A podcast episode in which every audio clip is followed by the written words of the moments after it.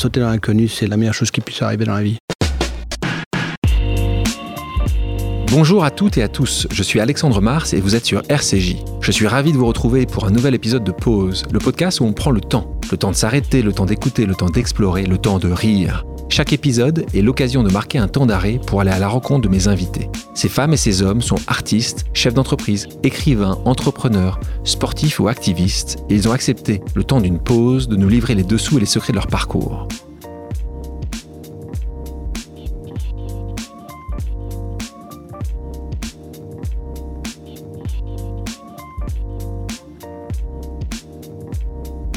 Dans ce nouvel épisode de Pause, je vous emmène à la rencontre d'un ancien loup Wall Street devenu PDG engagé. Né au sein d'une famille aisée, il emprunte d'abord le chemin de la finance et c'est aux États-Unis qu'il fait ses armes. Armes qu'il aiguise à travers le monde, San Francisco, New York, Londres, puis finalement Paris. Amoureux des défis, il devient directeur Europe de Colony Capital Partners, fonds notamment actionnaire du PSG, dont il devient président. Son franc-parler et sa force tranquille, il les met ensuite au service de l'hôtellerie. En 2013, il est propulsé PDG du groupe Accor, leader européen du voyage, implémenté dans une centaine de pays. Leader charismatique, il a su mettre en place une politique d'acquisition forte et faire tenir le groupe face à la crise sanitaire durant laquelle il s'est particulièrement démarqué par son engagement, à la fois en faveur de ses employés et de la société. L'homme aux multiples vies, redoutable négociateur, instinctif et charmeur, se dévoile le temps d'une pause en revenant sur son parcours. Bonjour Sébastien Bazin. Salut Alexandre, tu vas bien? Et toi comment Très bien, je vais très bien. Je suis très content d'être là. Je ne sais pas très bien par quoi je vais passer, mais je suis très content d'être là. On dit souvent de toi que tu es une force tranquille. Est-ce que tu es d'accord avec ça? Tu sais quoi, oui. Et je vais te dire pourquoi. Euh, et c'est venu, je ne sais pas quand, je pense il y a 25 ans, et je ne sais pas pour quelle raison. Mais il y a 25 ans, quand j'étais aux États-Unis, quelque chose comme ça, j'ai décidé, à chaque fois qu'il m'arrivait quelque chose, de me poser une question assez simple. Est-ce que j'y suis pour quelque chose? Et à partir du moment où ce qu'il m'arrive, je n'y suis pour rien, je décide que ça ne doit avoir aucun poids sur moi. Et donc je ne stresse pas. En ce compris, si je rate un avion. Alors, pas ça, j'aurais pu partir une heure plus tôt. hein. Mais s'il y a un accident sur le périphérique et que j'ai raté un avion, franchement, voilà, j'ai raté un avion. Donc, euh, donc en faisant ça. Donc c'est le destin Non, c'est juste, ça m'a enlevé quand il y a une pandémie mondiale. Franchement, est-ce que j'y suis pour quelque chose? La réponse est non. Donc ça sert à rien de se tourner. Voilà, on s'adapte. Donc tout ce que je ne contrôle pas a, a peu de poids sur moi. Euh, donc voilà, et ça m'a et je me pose toujours la question. Voilà, est-ce que j'y suis? Et c'est ça marche. Donc est-ce que pour est-ce que je suis tranquille pour autant? Euh, Je sais pas parce que j'ai quand même du j'ai quand même du poids, Une responsabilité quand même- Ouais. Et tu vois cette, justement cette force tranquille a, a évolué? Tu parlais de 25 ans. Est-ce que tu étais plus anxieux, plus, euh, euh, plus agacé quand il y a 10 ans, 15 ans? Tu penses que ça, ça, ça, ça change non, avec ce le qui temps? a changé énormément avec le temps, c'est la, le poids de la décision. C'est-à-dire que pendant des années, j'ai vécu dans un univers que j'adorais d'ailleurs, qui est un univers financier, où j'étais agent de change, après j'étais banquier d'affaires, après j'étais On va y investisseur, revenir. On va y tout revenir. ça pendant 20 ans. À ce moment-là, mes décisions, elles sont de nature financière, elles ont une conséquence financière. Et donc, en fait, ça n'a peu d'importance si on peut se tromper deux fois sur dix. Depuis huit ans, euh, c'est marrant, c'est pas du tout le même poids. Euh, mes décisions, elles ont les 15% de conséquences financières et 85% un impact humain. Eh ben, on a intérêt à réfléchir en amont un peu plus. Donc euh, voilà, euh, on va appeler ça de la maturité.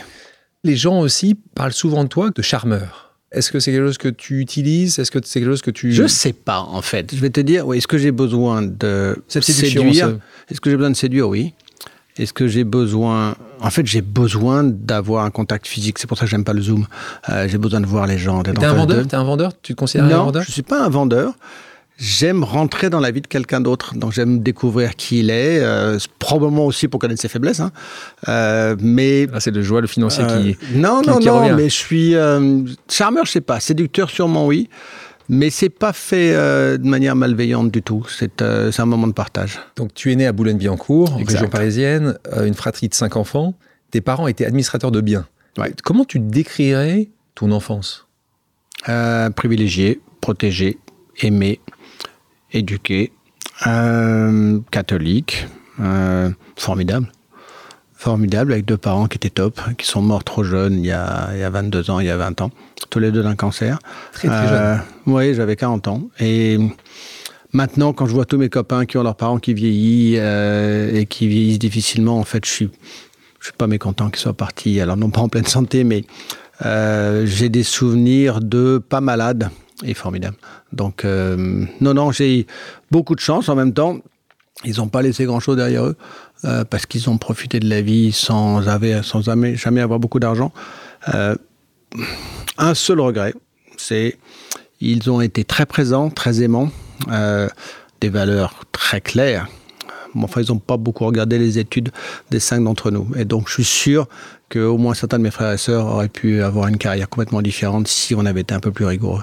Je ne l'ai pas fait avec mes enfants non plus d'ailleurs. Ce que je reproche à mes parents en ce moment-là, ce qui est d'ailleurs un reproche à la con, euh, et c'est drôle, les chiens font pas des chats. Euh, tu répètes souvent, c'est assez défini, c'est quelque chose qu'on définit souvent. En fait, tu, tu répètes souvent, même si tu peux critiquer l'éducation, tu répètes souvent l'éducation que tu as reçue. C'est pas, c'est ce que fait. Je pense que j'ai pas eu de coup de pied euh, dans les fesses au moment où j'aurais pu en avoir. Euh, Est-ce que je leur en veux Vraiment pas, parce que je pense que si j'avais probablement fait d'autres études, je ne serais pas là devant toi aujourd'hui. Je pense que je serais une autre personne. Je suis pas sûr que je m'aimerais autant. Donc, euh, pardon de dire ça. ça y est, ça y est, c'est parti. Euh, on revient sur le destin. En fait, tu, tu, donc tu fais, tu passes ton bac. Et en effet, tu fais une maîtrise de gestion alors que tu dis Nul, t'as pas beaucoup encore, j'ai fait en 5 ans ce que les gens font en 4 ans. Hein. Mais maîtrise de gestion à l'université de Pont-Sorbonne, c'est pas non plus. Euh, non, mais tu vas me dire que c'est pas une grande école. Et c'est pas une grande école parce que tu n'avais pas les moyens, tu pas les notes, tu n'avais pas l'envie. Ah non, mais j'avais pas les notes. J'ai eu mon bac avec mention passable en septembre. Donc, euh, et encore, je pense que j'ai été rattrapé parce que j'ai eu 20 en, sport. Donc, euh, non, non, j'étais incapable de rentrer à Dauphine, ils m'auraient pas pris. Donc, la seule, la seule université qui pouvait me prendre, c'était celle-là. c'était presque un choix par défaut parce que j'ai jamais voulu faire une des études de gestion mais bon, je me suis d'ailleurs copieusement ennuyé pendant ces quatre ans. Euh, j'avais des copains qui étaient plus malins que moi et donc ils m'ont aidé à me tirer vers le haut. Euh, et j'en garde. Alors si, ça m'a aidé parce qu'après j'ai menti de manière effrontée dans lesquelles c'est vrai que j'ai utilisé le mot Sorbonne euh, et maîtrise des affaires de gestion, c'est comme ça que ça s'appelait, par MBA, Sorbonne. Et là aux États-Unis, j'étais quelqu'un. Hein. Puisqu'à l'époque, en 83, Sorbonne, c'était bien mieux qu'HEC. Hein. Ah oui, c'est, donc, donc ça m'a aidé. Et, justement, tu te considérais comment à, ce moment-là, dans cette jeunesse-là? Tu étais plutôt, donc j'ai compris, pas très studieux. Euh, j'étais libre, j'étais libre, j'étais. Tes parents t'ont donné ça ouais, cette, vraie liberté. J'étais libre. J'avais des copains qui sont les mêmes. D'ailleurs, on a les 10 meilleurs copains depuis l'âge de 12 ans. Euh... Vous allez à Lubeck aussi avec toi Mes sœurs étaient à Lubeck. Euh, ah, c'est pour ça. mes sœurs étaient à Lubeck. L'histoire, c'est ça. Moi, à Saint-Jean-de-Passy. Attends, parce que si tu fais le film, euh, moi, je suis le Quénois. Hein. Il y a les groseilles et le Quénois. Je suis le Quénois, mais du debout. C'est-à-dire, j'ai et la 404 familiale, et les cirés jaunes, et les pyjamas. Exactement l'archétype. Et je le renie pas d'ailleurs. Hein. Et donc voilà, donc tu, tu faisais les, les Lubeck, pour ceux qui ne savent pas, école de filles École de filles. Non, j'allais plutôt à la sortie de la Tour. Hein, plutôt ça, c'est plutôt la Tour, qui est également, pour ceux qui ne savent pas... était président de l'appel à Lubeck. Hein. Attention, hein, ça, positionne. Ça positionne. Donc, il euh, y a, je sais, et on en parlera souvent dans les, dans les prochaines minutes, ton, ton, ton amour pour le football, un sujet qui arrive souvent en footballeur. C'est trop fort. Trop amour pour le football, j'aime le foot. Est-ce que je suis un dingue de foot? Non. Non, on en reparlera. Hein. Bah, peut-être que tu as été vacciné. Alors, sûrement oui. Euh, j'ai des souvenirs d'enfance d'aller au match de foot euh, du PSG toujours avec papa et mon frère Jean-Baptiste. C'était pas, c'était pas Rennes, c'était pas Nantes, c'était. Non, pourtant on était très bon. Non, c'était pas Rennes, c'était pas Nantes, non, c'était le PSG. C'était le PSG déjà. C'était Mustapha Daleb, c'était des gens comme ça, c'était formidable. Suzy, ah, et tout, formidable, j'adorais ça. Mais est-ce que je suis venu dans le Paris Saint-Germain parce que j'étais passionné? Vraiment pas. Parlant des footballeurs, souvent les footballeurs, tu en connais un certain nombre, se marient très jeunes. C'est exact, oui. Les femmes euh, sont intelligentes, elles vont, elles vont chercher un peu le pouvoir. Vont chercher quoi? Le, on n'a pas le droit de dire ça, mais elles vont très vite mettre le main sur un footballeur qui, à ce moment-là, est peut-être d'une assez grande naïveté. Euh, quand on parle de, de, jeunesse, tu te maries Jeune aussi, oui. Jeune. Donc avec Juliette, je te rassure, hein, je suis avec euh, ma femme comme euh, encore plus tôt que toi. Donc euh, donc c'est quelque chose qui est important. Est-ce que, cette, Juliette et d'être comme ça en couple très jeune? T'a apporté une certaine stabilité, t'a aidé à, à, justement poursuivre ta carrière en parallèle? Il n'y a aucun doute. D'abord, ma carrière, je l'ai commencé grâce à mon beau-père. Hein. Donc, c'est le, le, père de Juliette qui m'a d'abord donné la chance de partir très jeune à Wall Street. Euh, et c'est probablement une grand, un grand virage pour moi. Donc, euh, et après ça, euh, Juliette qui n'aime pas la lumière, elle est, je ne sais pas donner ce que c'est plus de 50%. ce que je suis devenu et mon lien à l'autre, c'est elle. ça ne m'est encore pas monté à la tête. Et heureusement qu'elle est là. Donc, ben, voilà. Juliette, voilà, je, je, l'aime beaucoup. Donc, c'est voilà, c'est un, un, bonheur de t'entendre dire ça. tu donnerais un conseil à, à tes enfants sur le mariage? Tu as quatre enfants. J'ai quatre enfants, j'en ai deux de mariés, près bientôt trois, puisque ça y est, il s'est déclaré. Donc, euh, il a demandé la main de ma fille, donc ce sera le 2 juillet, la dernière, Emma. Euh, je ne sais pas si je donnerai un conseil, mais il se trouve que j'ai une chance folle. J'en ai trois sur quatre qui, sont, qui ont épousé des, euh, euh, des gens que j'aurais aimé avoir comme enfant. Donc, euh, et, puis, euh, et puis le quatrième, je ne sais pas s'il va se marier, mais il est quelqu'un de très bien aussi. Donc, non, j'ai pas envie de leur donner un conseil.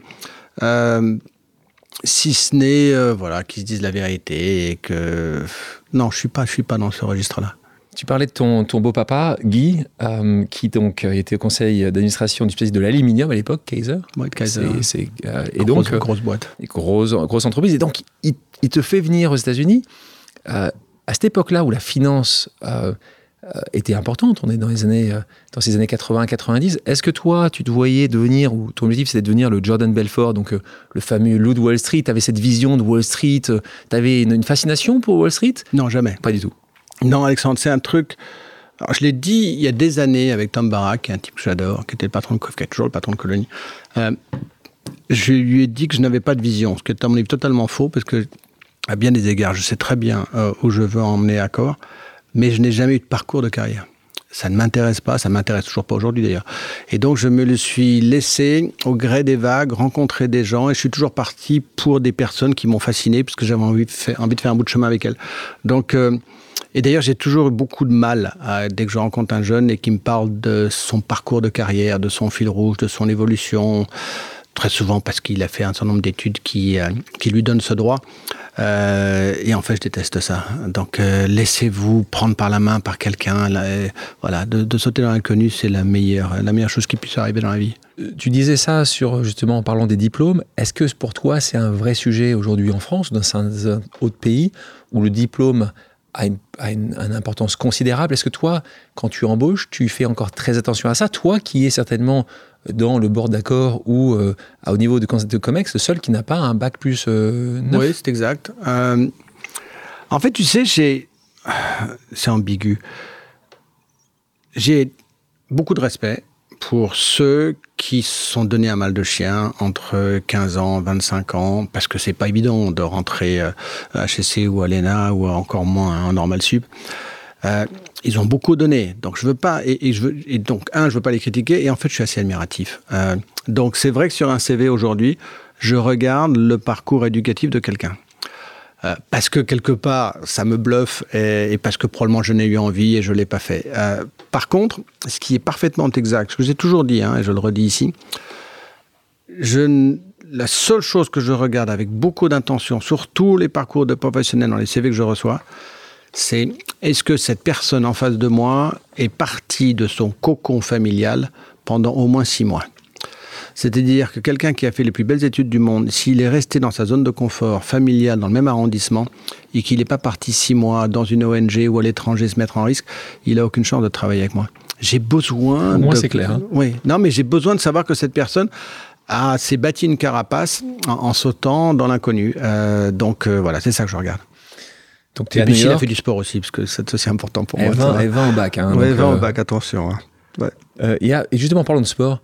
Est-ce qu'il y aurait un sport qui, pour toi, représente certainement ce qu'il y a de plus important dans la vie ou dans le business? C'est pas un sport. Le, la réponse que je vais te faire, euh, on en parlait il y a deux minutes, euh, je suis fasciné par ceux qui sont capables d'être champions du monde ou champions olympiques. C'est-à-dire cette capacité de souffrir pendant des années et de répondre présent le jour J, euh, au bon moment, avec les meilleurs du monde, c'est un truc de ouf. C'est-à-dire, c'est vraiment, ça veut dire que cette personne a quelque chose en plus. Et ceux qui sont en plus des triplement médaillés sur différentes géos sur 12 ans d'intervalle, c'est pas chapeau, c'est respect. On va s'arrêter deux secondes, puisqu'on parle de sport, et on a une pause amicale dans ce podcast. On va écouter euh, quelqu'un, tu vas reconnaître sa voix, et c'est un sportif. Bonjour Sébastien, j'espère que tu vas bien. Euh, je sais que tu es un grand passionné de sport. J'ai forcément une petite question pour toi en lien avec les Jeux. Et j'aimerais connaître euh, ton meilleur souvenir des Jeux olympiques ou paralympiques. Tony Estanguet, personne que tu apprécies énormément, euh, qui est le président des Jeux olympiques Paris 2024 et qui est exactement la personne dont tu parlais tout à l'heure, qui est quelqu'un qui a réussi à être triple médaille olympique sur donc trois Olympiades. Écoute, j'ai regardé sa troisième médaille olympique en direct Euh, j'ai regardé Teddy Rayner aussi. En fait, je pleure quand je regarde euh, un champion olympique. C'est, je suis, euh, ouais, je suis un petit garçon, euh, mais et, et dans toutes les disciplines, c'est vrai dans la gymnastique.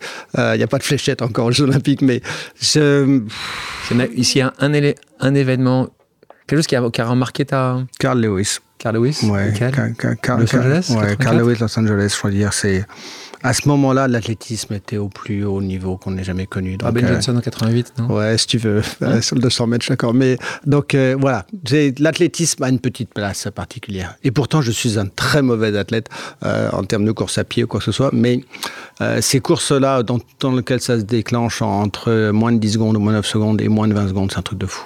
C'est un grand monsieur, Tony Stanguer. Je sais que tu bosses avec lui.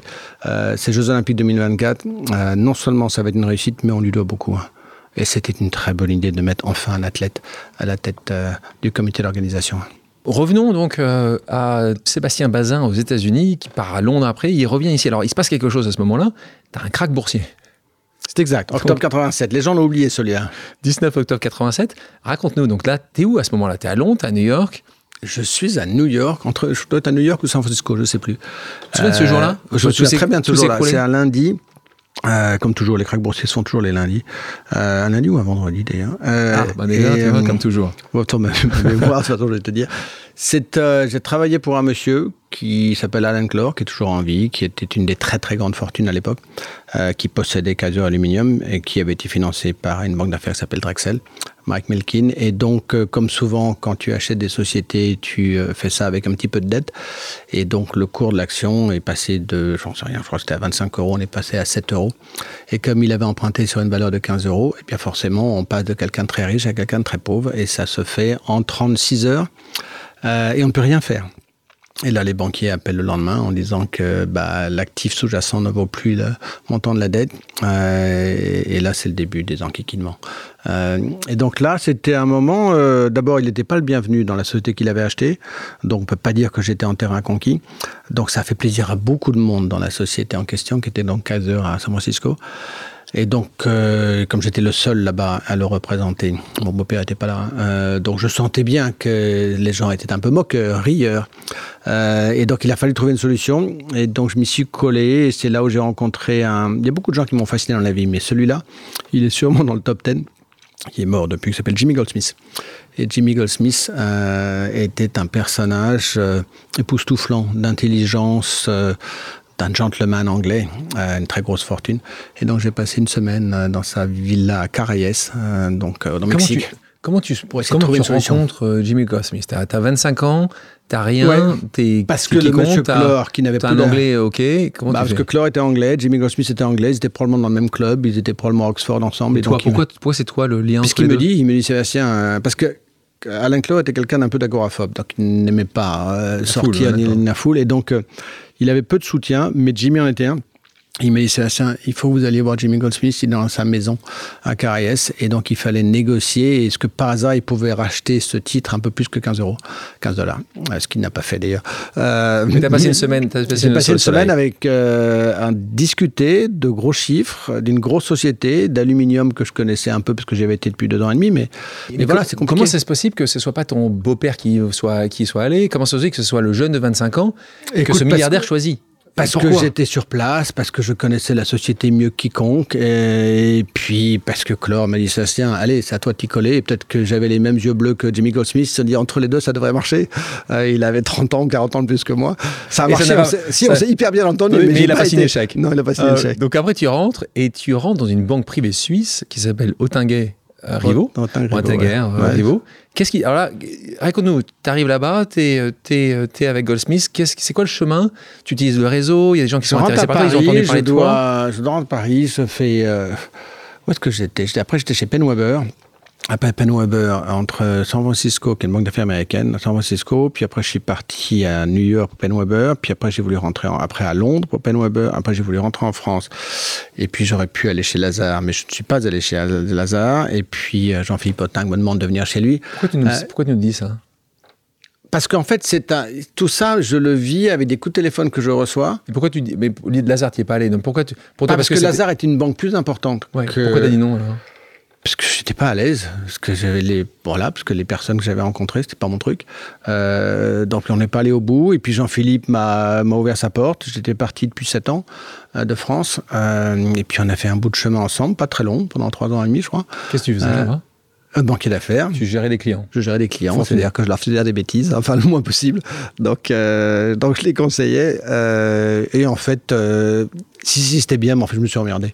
Euh, donc, rapidement. Euh, oui, rapidement. Euh, et puis après ça. donc, donc après, tu as une histoire. enfin, une histoire. Tu... Après, je suis dans une très belle famille qui s'appelle Vaturi. Clément et Joël Vaturi. Et là, je me suis beaucoup amusé. pendant... Donc là, on est sur un mentor? Là, on est sur un mentor. Non, enfin, quelqu'un très proche.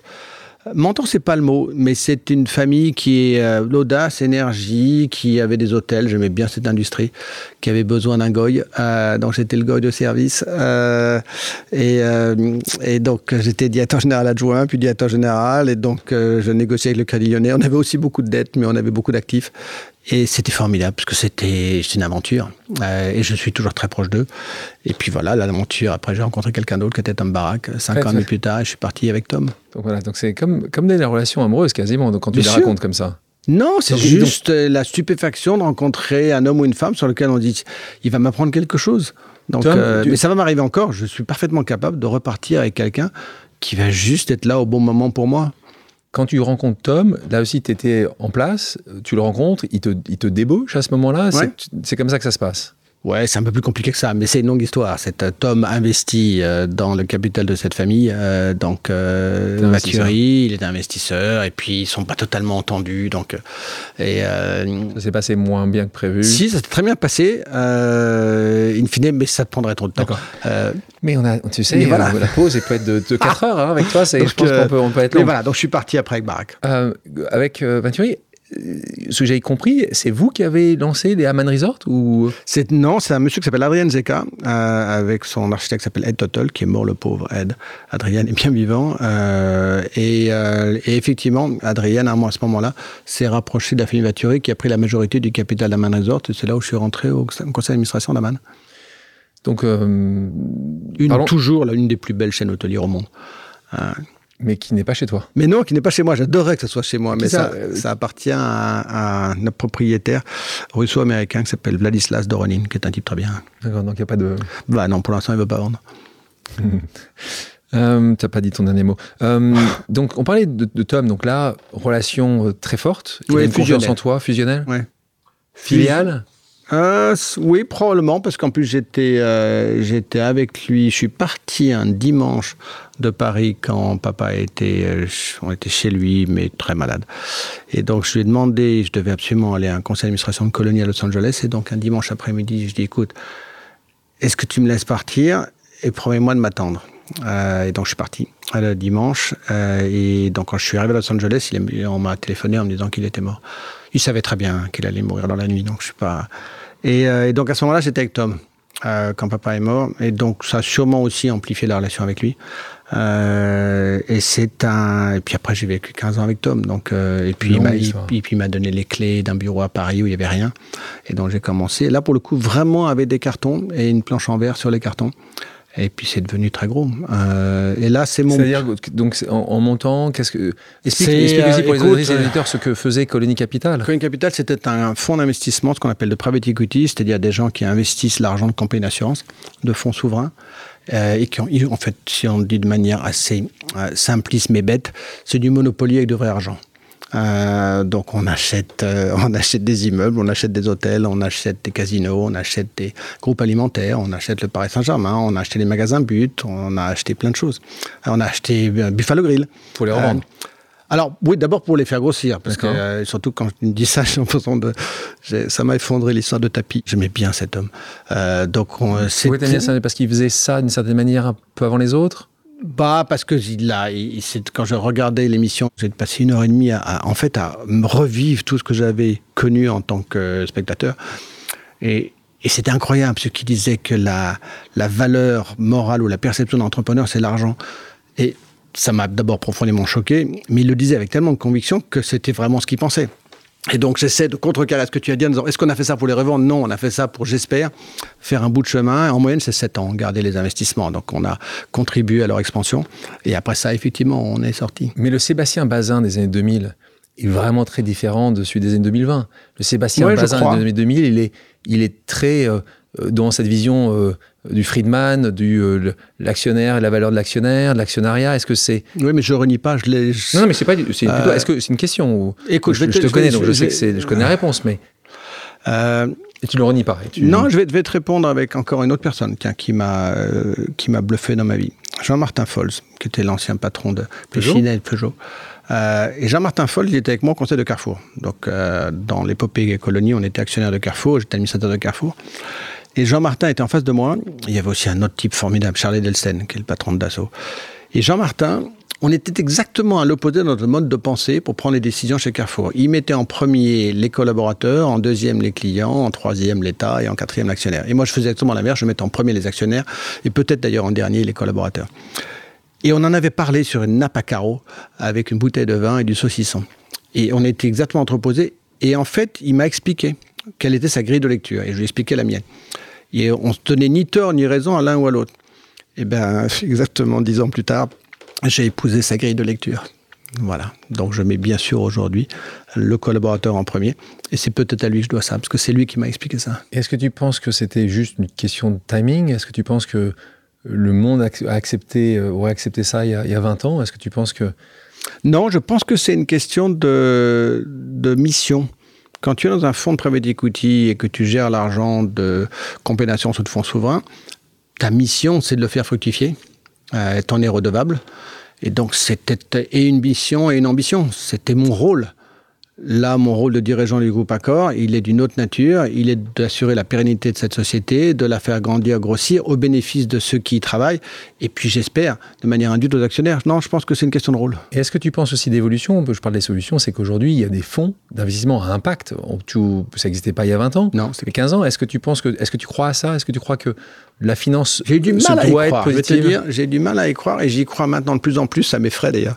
Euh, et je prenais une décision tout à l'heure qui est exactement dans ce sens-là.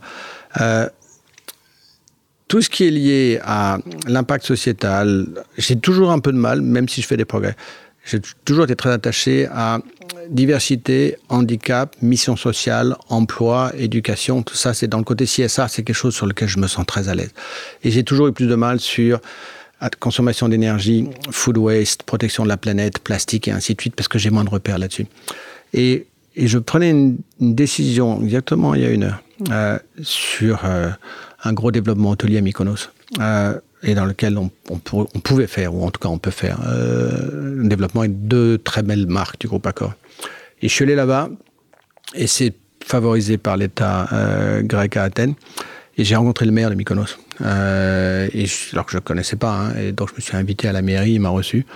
Il m'a expliqué que ça fait cinq ans qu'il était complètement contre le projet, qui était une trentaine d'hectares, sublime d'ailleurs. J'ai été passé deux heures et demie à pied parce que je voulais sentir le terrain. Et je disais aux équipes tout à l'heure, mais ça m'est égal que le gouvernement euh, fédéral veuille imposer ça nous n'allons pas aller faire un projet contre la vie d'une communauté qui vit tous les jours et qui, pour des très bonnes raisons, veut préserver son environnement, l'accès à l'eau potable et plein de choses comme ça. Euh, et donc mes équipes m'ont regardé en me disant si j'étais devenu fou. Euh, et pourtant, je le ressens maintenant très très bien. Donc vous n'allez pas le faire? Non, on ne le fera pas. Euh, le monde change. Ou je change. Ouais, les, deux, les deux, mon Peut-être des, peut des actionnaires vont pas être contents au bout d'un moment. Non, ils ne le sauront pas. Enfin, maintenant, si, mais. Donc, euh, en parlant du PSG, parlant de colonie, il y a aussi un moment très important dans ta vie euh, d'homme, d'actionnaire, de, euh, de, de, business guy. C'est quand tu deviens actionnaire du PSG, et encore mmh. plus que ça, quand tu viens président. 2006, tu deviens actionnaire, 2009, tu deviens président. Et tu dis une phrase que j'adore c'était 5% de, de mon temps, mais 95% de mes emmerdes. Oui, c'est exact. Euh, c'est parfaitement exact, c'est même peut-être encore pire que ça. Je pense que c'était 2% de mes investissements. C'était... Et c'est d'ailleurs un des soucis, c'est que au même moment où on est devenu actionnaire du Paris Saint-Germain, on était un très gros actionnaire du groupe Accor, on possédait Buffalo Grill, et puis les magasins But, et puis 10% du groupe Carrefour, donc c'était des milliards qui étaient dépensés. Et on a acheté le Paris Saint-Germain pour 20, euh, 21 ou 26 millions d'euros, c'est-à-dire vraiment pas grand-chose. Pourquoi à nouveau? Pourquoi tu l'as acheté? Ta grille de lecture à ce moment-là? La grille de lecture à ce moment-là, le Parc des Princes.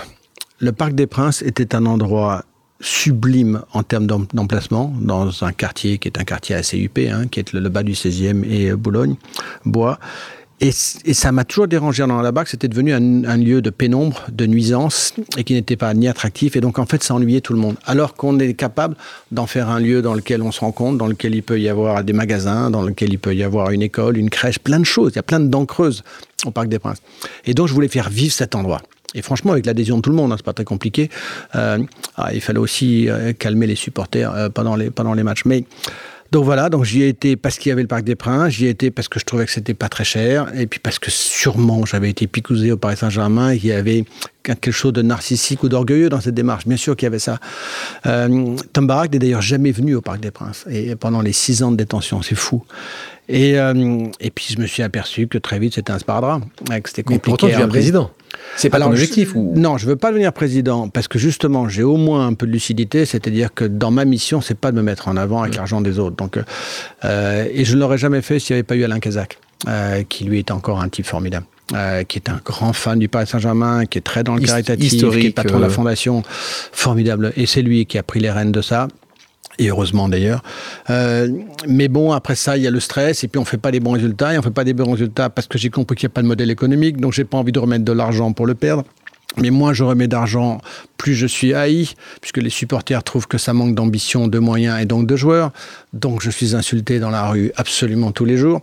Euh, dans la rue Des gens, parce que dans le stade, ils le faisaient, Castro, ah, Bazin. et dans la rue, ça arrivait aussi. il y en a qui venaient voir, qui disaient. Euh, mais ils parlaient avec toi.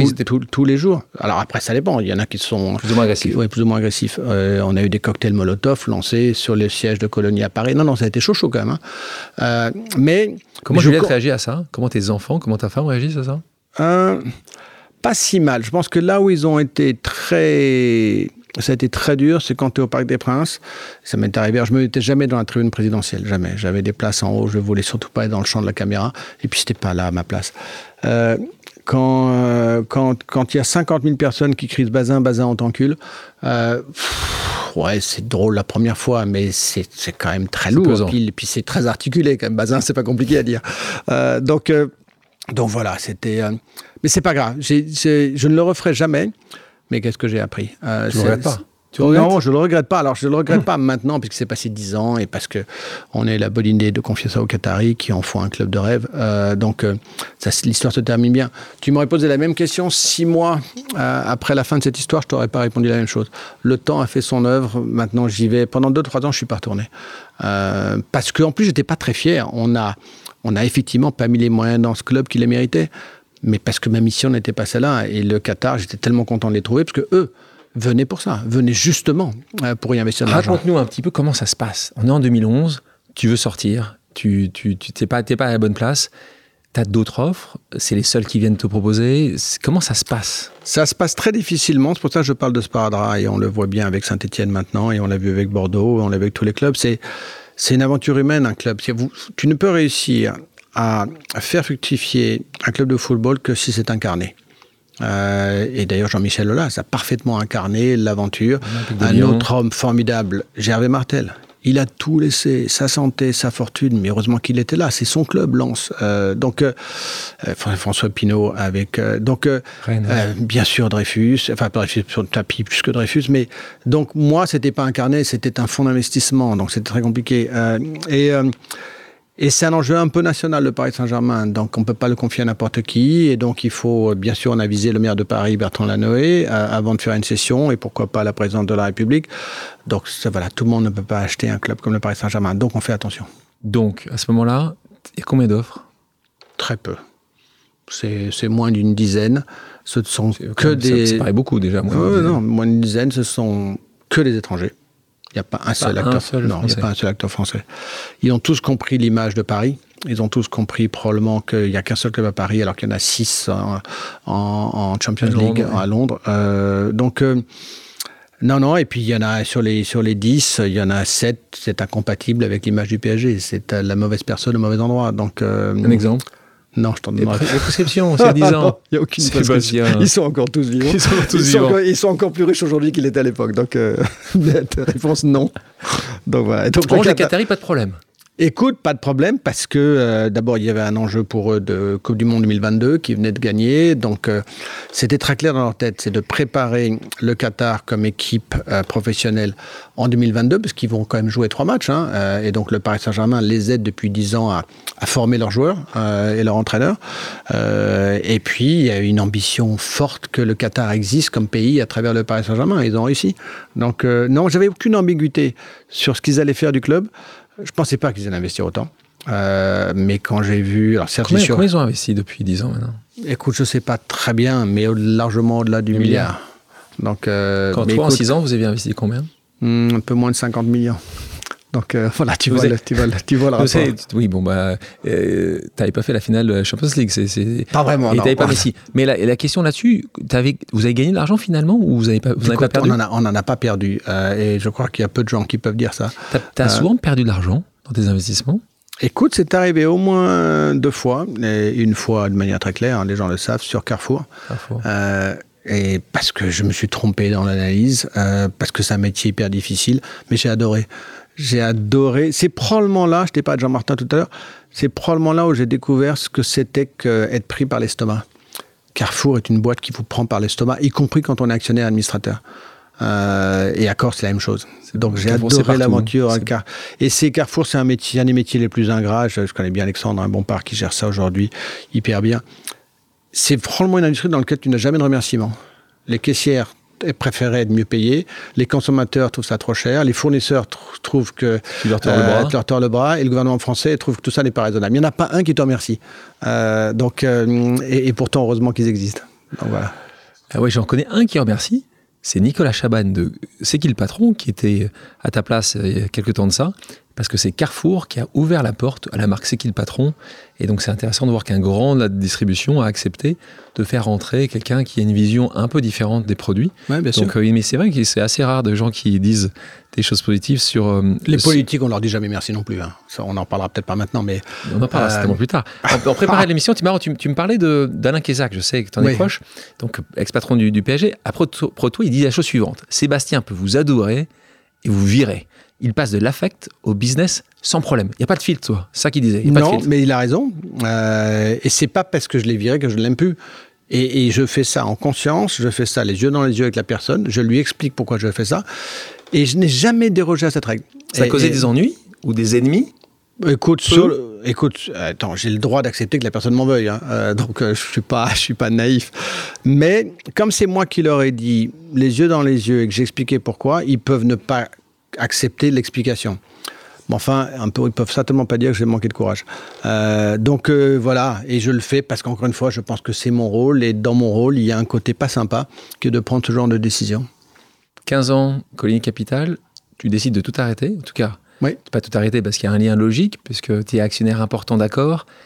Qu'est-ce qui te fait euh, passer? C'est un peu à ce moment-là pour clore qui, où tu pars voir Goldsmith à ce moment-là parce que tu dis, d'accord, il faut absolument que quelqu'un de confiance euh... le fasse. T'en as marre de faire la finance, t'as envie d'être opérationnel. C'est quoi la, c'est quoi la raison de tout quitter pour cette nouvelle vie en 2013 pour Accor? Euh, L'orgueil. De démontrer quelque chose? Oui, de démontrer. J'avais envie de. J'avais été. Je ne sais pas si j'avais été un affreux financier, mais en tout cas, j'avais été un financier. Euh, un financier. Euh, j'avais donné beaucoup de conseils, certains n'avaient pas été suivis quand j'étais euh, à Wall Street. Puis après, j'étais banquier d'affaires. Là aussi, on donne plein de conseils, on n'est pas toujours suivi par son client. Puis j'avais décidé de prendre mon destin en main et donc d'être investisseur. Là, la bonne nouvelle, c'est qu'on décide soi-même. Ça a duré 15 ans. Et puis à un moment donné, je trouvais que d'être la réussite qui était quantifiée au montant d'argent qui était gagné m'allait pas du tout. Et j'avais envie j'avais envie de me prouver étais-je capable de, d'embarquer des équipes, de gérer un projet, de faire croître une société, et puis de sortir du monde de la finance? Alors, est-ce que ça a été prémédité? Vraiment pas. Ça s'est fait parce qu'encore une fois, euh, le dirigeant, mon prédécesseur, euh, pour des mauvaises et bonnes raisons, on lui a demandé de partir, et donc c'est moi encore qui était à, qui était à la peine. Euh, et à ce moment-là, le groupe cherchait quelqu'un d'autre. Et puis, pour connaître la boîte par cœur depuis 8 ans comme administrateur, je trouvais que je n'étais pas à l'aise avec aucun des cinq candidats qui avaient été choisis par le cabinet de chasseurs de tête. Je, trouvais qu'ils n'avaient pas la bonne lecture, probablement pas la bonne solution. Donc là, tu euh, t'imposes? Non, je m'impose pas. Je, je, gueule à travers le conseil d'administration avec mes cinq administrateurs, ce qu'on appelle un comité de nomination. Et on n'est pas d'accord sur les cinq candidats. Et effectivement, je suis très mauvaise humeur à fin juillet 2013. Je ne sais pas pourquoi d'ailleurs, mais. Et, vous avez les vacances qui arrivaient, c'est étonnant. Et, là, c'est Jean-Paul Bailly, qui est encore un patron de la Poste, qui a révolutionné la Poste. Et ce qui est devenu la Poste aujourd'hui, c'est totalement grâce à lui. je te dirai un autre truc sur Jean-Paul. Euh, et puis Philippe Citerne, euh, qui était directeur général de la, la Société Générale. Les deux me rappellent dans le matin et me disent, à juste titre, Sébastien, tu étais d'une humeur de dingue hier. Euh, on a compris que tu ne voulais aucun des cinq candidats. Tu sais quoi? Rends-nous la tâche facile. Puisque tu n'es pas d'accord sur leur solution, est-ce que tu as un plan? Et en fonction de ce que tu ressens, ce dont accord a besoin, on va pouvoir rediriger notre propre ressenti sur, un des cinq candidats. Donc c'était en fait une aide à la décision, ce que t'es pas con. Hein. Euh, et euh, donc j'ai écrit ça entre le 2 août et le 4 août, euh, et j'ai écrit 12 pages sur ce dont accord avait besoin. Et, là, c'est des moments de grâce. Euh, là, tout, tout, ça glissait, et puis c'est devenu évident. Et puis je savais bien qu'en écrivant la page 5 et 6, je me dis qu'est-ce que tu es en train de faire? Et j'ai donné. la main de. Ouais, j'ai donné le document, et puis ils m'ont rappelé deux jours après, ils me disent ça y est, on a trouvé. Euh, voilà, c'est arrivé comme ça. Pourquoi? Le bon Dieu. Mais euh, et puis après ça, heureusement, ça a été vite. Euh, ça a duré trois semaines. J'ai pas besoin de cogiter. T'es allé directement? T'as eu un break entre les deux? Non, rien. Non, non, c'était allé directement. Et j'ai été voir Barack et je lui ai expliqué que je le quittais pour faire ça. il m'a pris pour un dingue. il m'a dit t'as pas le droit. Hein. On est bien. On a, on a une aventure qui marche formidablement. Qu'est-ce que tu vas te mettre Pourquoi se mettre en risque? Et je lui dis parce que Tom, j'en ai besoin. J'ai besoin de sortir de ce monde-là. T'as compris il a compris maintenant. Puis de toute façon, il savait qu'on peut pas me garder en cage. C'est pas possible. Donc, euh, donc voilà. Et c'est une des meilleures décisions que j'ai prises de ma vie. Euh, voilà. Puis après, je ferai autre chose, mais je sais pas encore quoi. On va en parler. On va en parler. Euh, donc, Accor, pour les gens qui ne connaissent pas, je pense que tout le monde connaît le nom en tout cas. Figure dans le CAC 40, compte 5100 hôtels, 110 pays différents, emploie 300 000 salariés à travers le monde. 2018, tu prends une décision. Euh, ils nous ont viré du CAC 40. Hein. Enfin, ils nous ont viré, pardon. T'as raison. T'as, t'as... Pendant les sorties, moment, moment, de la pandémie, euh, notre cours de bourse s'est cassé la gueule, donc on va y revenir probablement. Combien cours de bourse? Cours de bourse, on est à 9 milliards d'euros de valorisation. C'est pas, mal quand même. Mais... tu devrais oui, être. Oui, mais bon. Désolé. Donc, tu étais et tu reviendras. euh, 2018, tu prends une décision importante. Euh, tu décides de céder la, la majorité des murs d'accord beaucoup d'argent, 4,4 mhm. milliards d'euros. Opération à l'époque, je m'en souviens, extrêmement risquée. Les gens euh, se posent des questions. Pourquoi Fructueuse, on sait pourquoi, après ce qu'on ce qu'on a vécu avec la crise du Covid. Coup de chance ou coup de génie? Euh, Les deux, mon général. Euh, coup de génie, j'aime pas le mot. C'était, pour le coup, c'était dans le projet que j'avais écrit les 12 pages. Donc, euh, c'était décidé en 2013, c'était une vision. On ne pouvait pas, dans le monde technologique d'aujourd'hui, continuer à faire plomberie, électricité, euh, refaire les murs, la toiture et en même temps investir dans la relation client digital. Donc, on ne pouvait pas tout faire, c'était schizophrène et c'était pas bien. Euh, c'était trop complexe.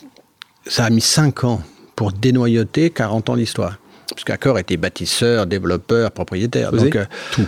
Donc il fallait changer les équipes, il fallait les réorganiser, il fallait leur donner les bonnes priorités. Et donc nous avons cédé tout ça entre oui, fin 2018 et fin 2019. Donc le coup de chance, c'est d'avoir réussi à faire ça trois mois avant le début de la pandémie.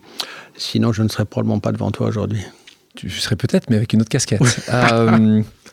Ou une autre histoire à raconter. Alors ah, ça, c'est certain. Euh, donc une, une autre question, on s'arrête une seconde fois, une pause amicale. Question de Sébastien Paco. Salut Sébastien. Depuis 2-3 ans, tu as transformé le business model d'Accor en un schéma asset light en vendant les murs des hôtels. Est-ce que tu peux nous expliquer quel a été l'impact de changement de business model sur les résultats d'Accor pendant la période du Covid? Merci. Sébastien Paco, directeur général, une autre personne humble et brillante qui dirige un groupe qui s'appelle Paris Society, donc tout un tas de, euh, de, restaurants et de salles euh, à Paris et maintenant dans pas mal d'autres endroits. Euh, c'est un investissement puisque vous êtes investisseur aujourd'hui, actionnaire majoritaire.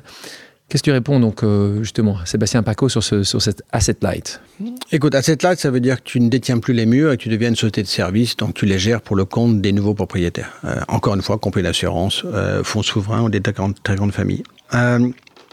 nous avons perdu un milliard et demi d'euros en l'année 2020, euh, parce que nos hôtels étaient fermés et qu'il n'y avait donc plus de frontières et donc plus de voyageurs. Et la cession des murs nous a rapporté 4 milliards d'euros.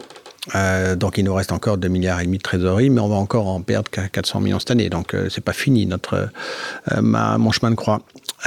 Donc j'avais pour moi la chance de dormir le soir puisque j'avais suffisamment de trésorerie pour pallier à ces pertes. Si nous n'avions pas cédé les murs, nous aurions perdu non pas un milliard et demi, mais probablement 3 milliards d'euros et j'avais zéro de liquidité. Et donc, euh, je serais aujourd'hui euh, très proche de Bercy, du ministère des Finances, pour sauver cette société. Crise sanitaire, je t'avais euh, interviewé dans les rendez-vous solidaires il y, a, il y a 18 mois de ça, a 15 mois de ça, euh, parce que tu faisais énormément et tu as fait énormément. Tu t'es bougé dès le premier jour, tu en as parlé, tu as communiqué sur ce que tu faisais. Euh, pour toi, justement, cette crise-là, qu'est-ce que ça a révélé? Euh, Chez toi, chez les autres, chez tes employés Euh, Euh, et, ça et- arrive- et puis une discussion, qu'est-ce que tu as obligé, c'est le terme je crois, euh, ton conseil d'administration d'accepter? Donc raconte-nous comment ça se passe à ce moment-là quand tu décides, quand tu fais décider Écoute, le conseil il y a, d'administration il se d'utiliser leur argent Il se différemment. passe plein de choses. D'abord, tu comprends rien, tu ne sais rien, tu es dans une opacité totale, mais par, mais par contre, tu sais que tu as une responsabilité devant 300 000 personnes. Et puis des milliards de gens qui ont acheté 5200 hôtels, hein, enfin des milliards de dollars. Euh, Aujourd'hui, les 5200 hôtels du groupe Accor, l'investissement derrière, c'est 150 milliards d'euros. Donc c'est bien plus que beaucoup d'usines en France. hein. Les gens ne se rendent pas bien compte, mais c'est gigantesque. Donc euh, je suis paumé, je suis tout seul. Et le 23 mars... T'es vraiment tout seul? Non, on est, on est 10. Donc, ton, ton, ta- ton équipe la plus D'habitude, proche on est 2000 dans la tour et là, on était 12. Euh, donc, l'équipe la plus proche. Et le 23 mars, je sais que la Chine va fermer ses frontières et je sais que c'est un désastre en Italie, au Portugal euh, et en Espagne. Donc, je sens bien qu'on va être touché très vite. Et donc, je décide euh, d'envoyer un email à 5200 directeurs d'hôtels et à tous mes dirigeants pour fermer tous mes hôtels à partir du 1er avril. C'est une décision qui est juste euh, impensable. hein. Et en prenant cette décision, je sais que pour beaucoup de mes collaborateurs, ils sont payés à la semaine, quand on est au Sri Lanka, quand on est au Chili, aussi aux États-Unis, et que beaucoup de ces gens-là n'auraient donc pas de salaire le 7 avril. Puisque l'hôtel fermant, euh, il n'y a aucune obligation de payer quelqu'un qui n'a plus de travail.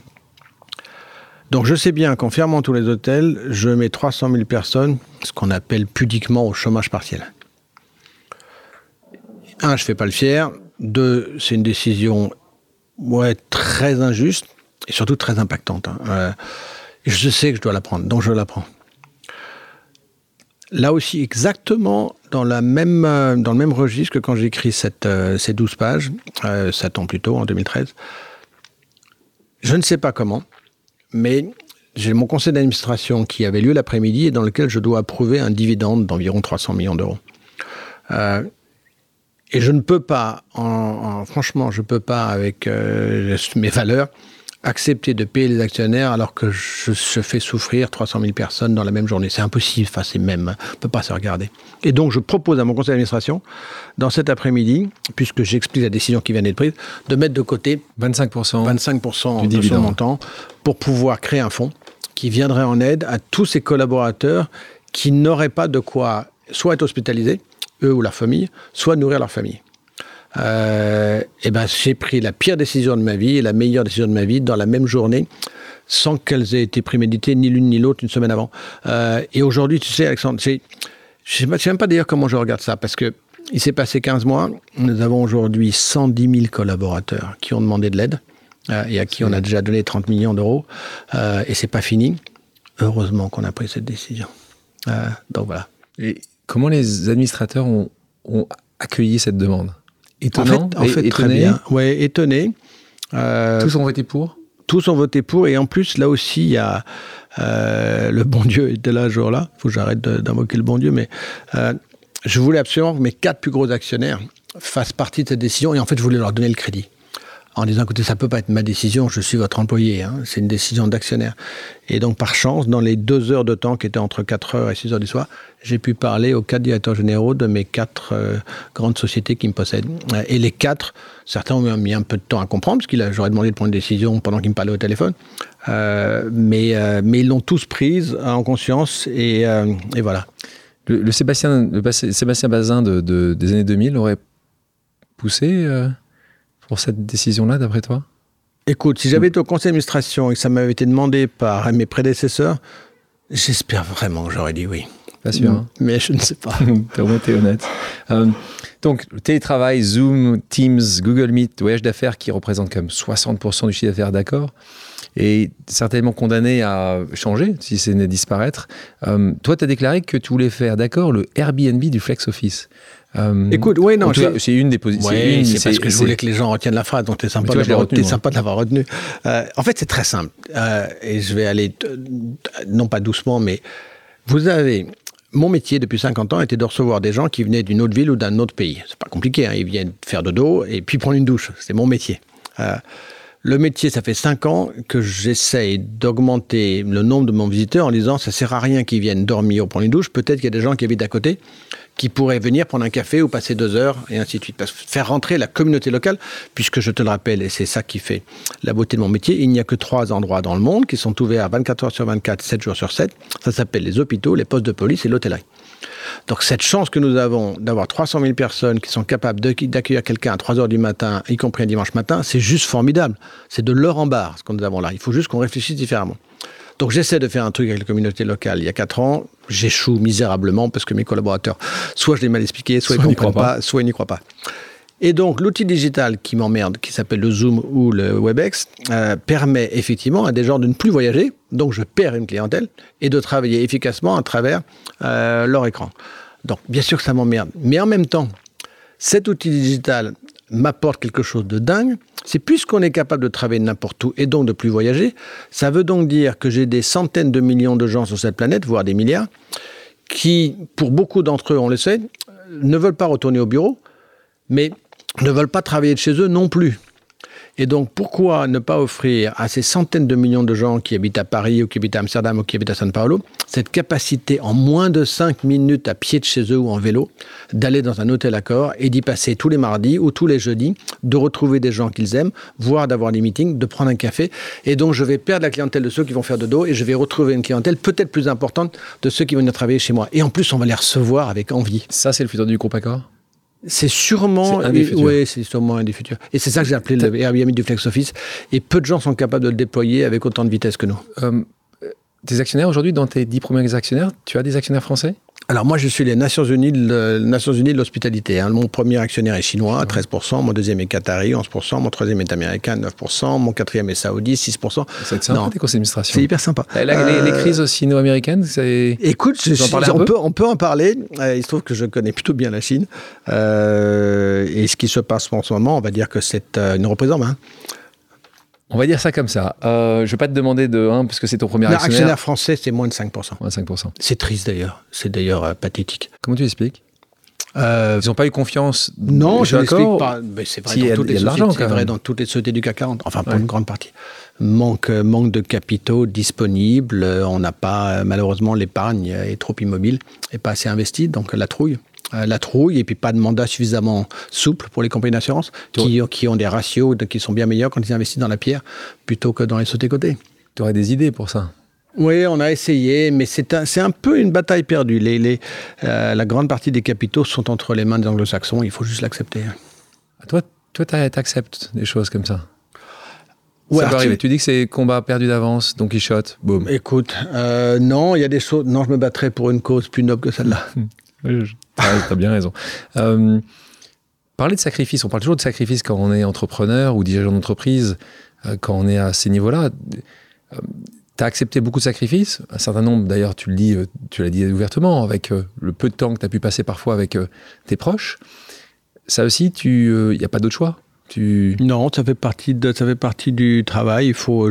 Alors, je n'avais pas mesuré en arrivant. Je n'avais pas compris une chose qui m'était jamais arrivée, que je déteste toujours, hein, euh, que j'accepte pourtant. C'est plus de 50% de ce que je fais tous les jours qui m'est imposé par quelqu'un d'autre. Alors, c'est soit un analyste financier, soit c'est un gouvernement, soit c'est un franchisé, soit c'est un partenaire, soit c'est les syndicats. Monsieur Bazin, il faut que vous soyez là. Sébastien, il faut que tu sois là. Mais ça me casse les bonbons. Euh, C'était pas le cas chez Colony Capital? Non, chez Colony, j'étais libre. C'est toi le, toi le Ouais, boss. quand on est banquier d'affaires, on est libre. Alors, je peux même choisir ses clients. Non, là, c'est quelque chose, ça fait partie, c'est je dois faire ça. Et avec un grand D. Et je, je le comprends très bien, hein, je ne l'avais pas mesuré.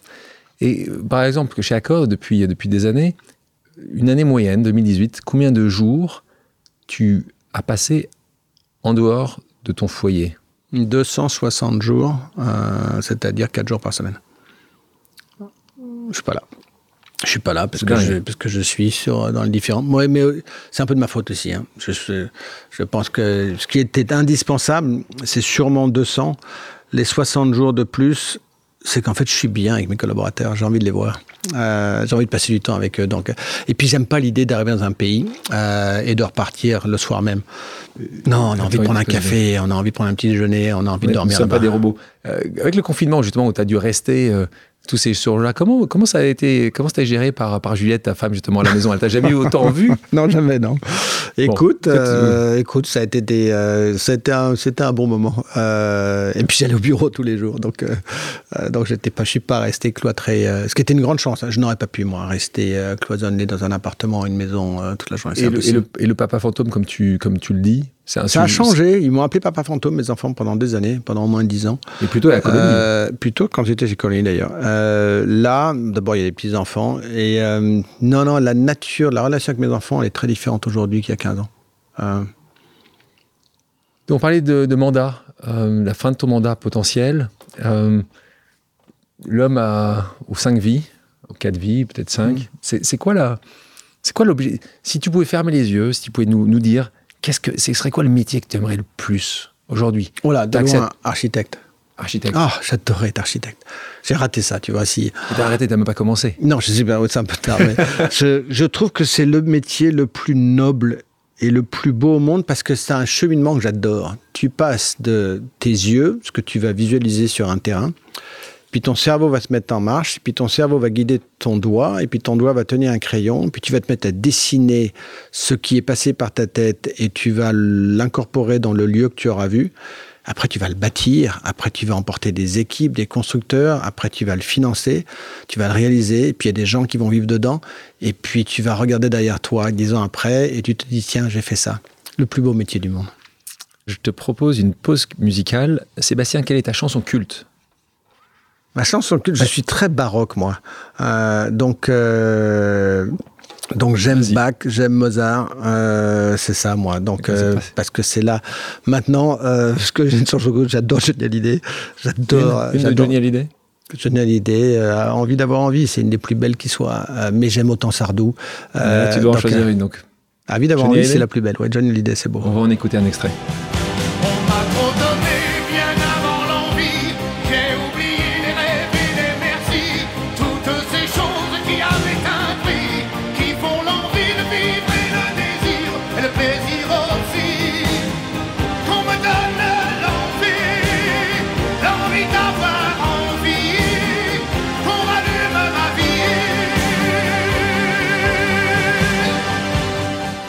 Sébastien, merci d'avoir accepté mon invitation. Ben, C'était sympa, merci d'être là en tout cas. Non, c'est moi qui suis là.